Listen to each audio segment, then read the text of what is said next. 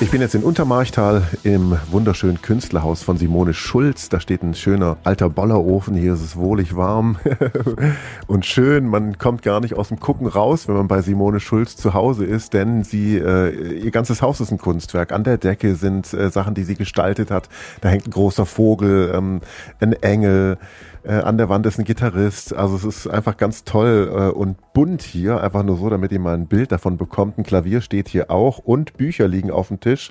Und äh, einige Plastiken sind hier auch äh, im Haus zu bewundern, denn Simone Schulz ist bildende Künstlerin, Malerin und Autorin beziehungsweise Schriftstellerin.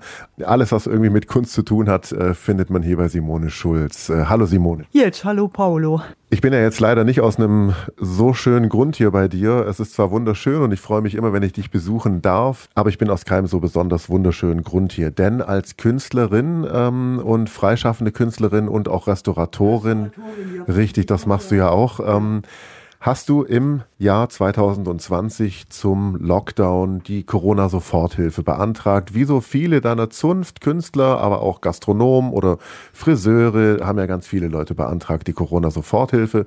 Und am Anfang hieß es ja, es nur unter bestimmten Umständen zurückzuzahlen. Dich hat's erwischt. Du musstest plötzlich zurückzahlen, hattest so damit aber gar nicht gerechnet. Erzähl doch bitte mal deine Geschichte. Das Zurückzahlen das war also bei den allermeisten Leuten, mit denen ich geredet habe, war das gang und gäbe. Aus den verschiedensten Gründen. Bei mir war der Grund einfach eine sehr, sehr schiefe Berechnung der Lockdown-Monate und quasi auch meiner Bedürftigkeit. Die Bedürftigkeit ganz konkret war April, Mai, Juni. Für die drei Monate habe ich beantragt. Die habe ich auch damals im Antragsschema angegeben. Ich habe den Antrag und äh, jetzt kommt die pikante Sache, die habe ich erst im Mai gestellt. Also Mitte Mai habe ich den Antrag gestellt. Ich war im Prinzip bereit, auch das, was ich zu viel bekommen habe, zurückzuzahlen. Ganz klar. Dann ging es zur Rückzahlung und das begann 2021, 2022. Für die Rückzahlung haben wir, das haben wir nur im Internet machen können, nach deren vorgegebenen Schema.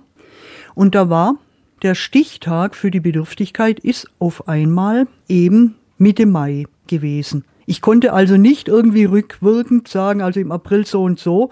Das war überhaupt nicht angegeben. Ich musste quasi Mai, Juni und Juli angeben. Das wurde rückwirkend so äh, quasi festgesetzt, oder? In deinem Antrag stand April und rückwirkend war es dann Mai, Juni, Juli. Verstehst du ja. das richtig? Also ich habe rückwirkend den April Mai, Juni als Bedürftigkeit angegeben und habe auch so meine Corona-Hilfe berechnet.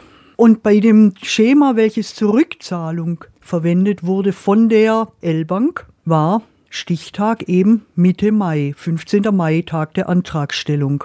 Und ab da haben die dann gerechnet. Im Juni ging's wieder munter los, ist ja alles klasse.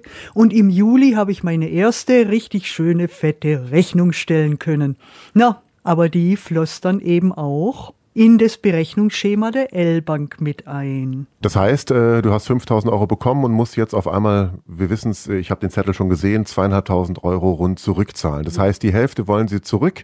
Du hast ja dann auch ähm, eine Stundung erstmal beantragen wollen. Ähm, anscheinend war aber das Amt, was dafür zuständig ist, oder die L-Bank überlastet. Wie haben die dir geantwortet? Ja, dass ich mich besser nicht melde, gerade aus dem Grund, weil sie eben überlastet sind. Das Angebot zur Ratenzahlung, das war auch mit impliziert und man sollte bis diesen April sollte man angeben, dass man Ratenzahlung wünscht.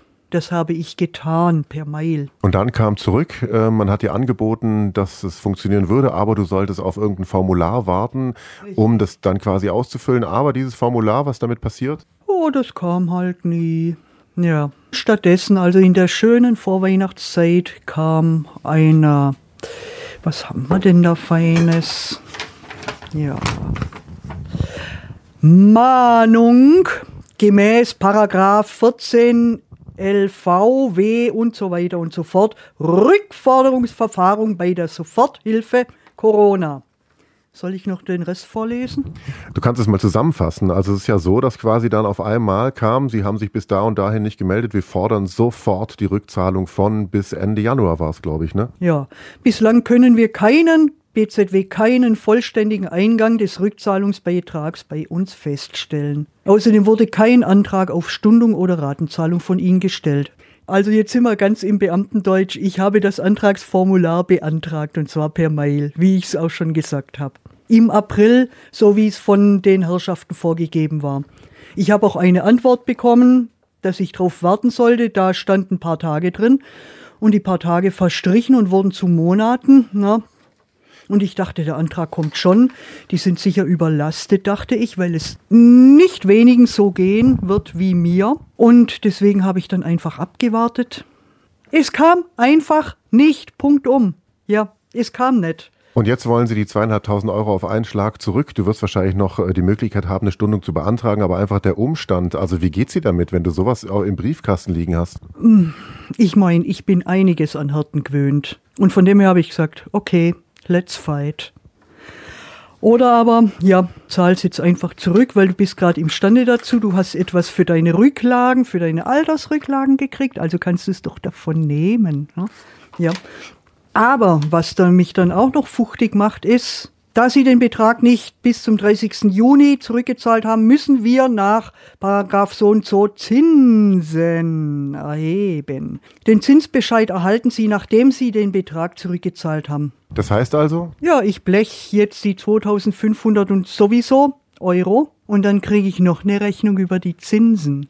Anstatt Ratenzahlung. Die sie dir in dem Schreiben gar nicht anbieten, sondern sie drohen hinten, wenn du es nicht zahlst, äh, dann drohen sie dir mit Zwangsvollstreckung. Ja, ja, eben, genau. Wenn ich jetzt mich noch ein bisschen weiter spockig stelle, dann kommt hier jemand und klebt den Kuckuck.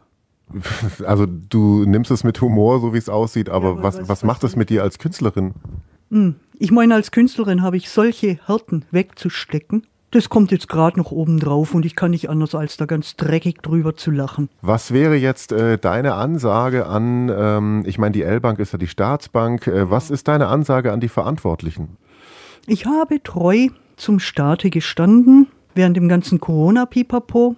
Da wäre es natürlich auch gewesen, weil ich eben auch Homöopathin bin, hätte ich auch mit dem ganzen Pulk Krähen durch die Straßen ziehen können und äh, hier der Staat und Scheiße und Klump und Dreck und verarscht uns alle.